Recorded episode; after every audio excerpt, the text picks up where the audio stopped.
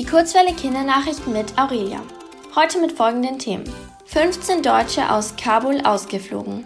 Bundesweit einheitliche Quarantäneregeln für Schulklassen und Walross auf Nordseeinsel Baltrum gesichtet. Kabul. 15 deutsche StaatsbürgerInnen sind aus der afghanischen Hauptstadt Kabul ausgeflogen worden. Das bestätigte das Auswärtige Amt am Donnerstagabend. Im Rahmen des ersten zivilen Evakuierungsfluges wurden insgesamt rund 200 Menschen ausgeflogen. Dabei handelte es sich vor allem um Frauen und Kinder.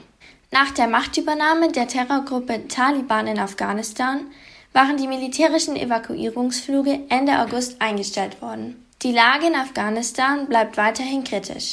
Proteste und Demonstrationen ohne Genehmigung sind künftig verboten. Damit wird es für Frauen noch schwieriger, für ihre Rechte zu kämpfen. Die Taliban schränkt aber gerade diese stark ein.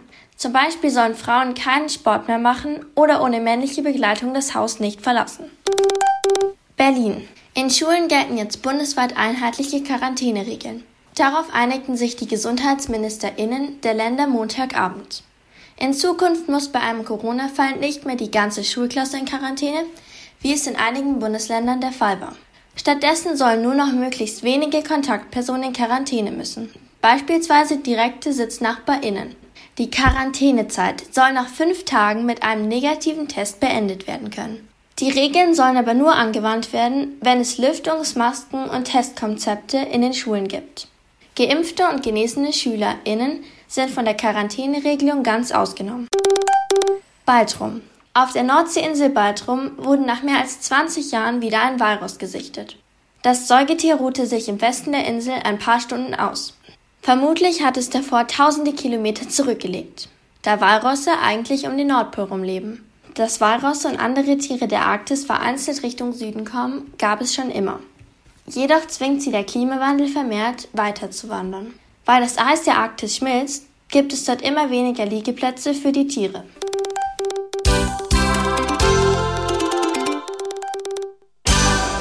Die gute Nachricht. Der bereits für biologisch tot erklärte Fluss Themse in London hat sich laut WissenschaftlerInnen erholt.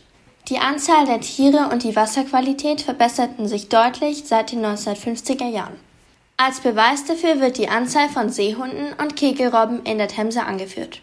Die Säugetiere werten MeeresbiologInnen als Zeichen für die Gesundheit des Flusses und für ausreichend Fische. Der Fluss sei wieder voller Leben. Das Wetter. Diese Woche ist das Wetter wechselhaft. Es ist wolkig mit leichten Regenschauern. Ab und zu scheint die Sonne. Die Temperaturen erreichen bis zu 25 Grad.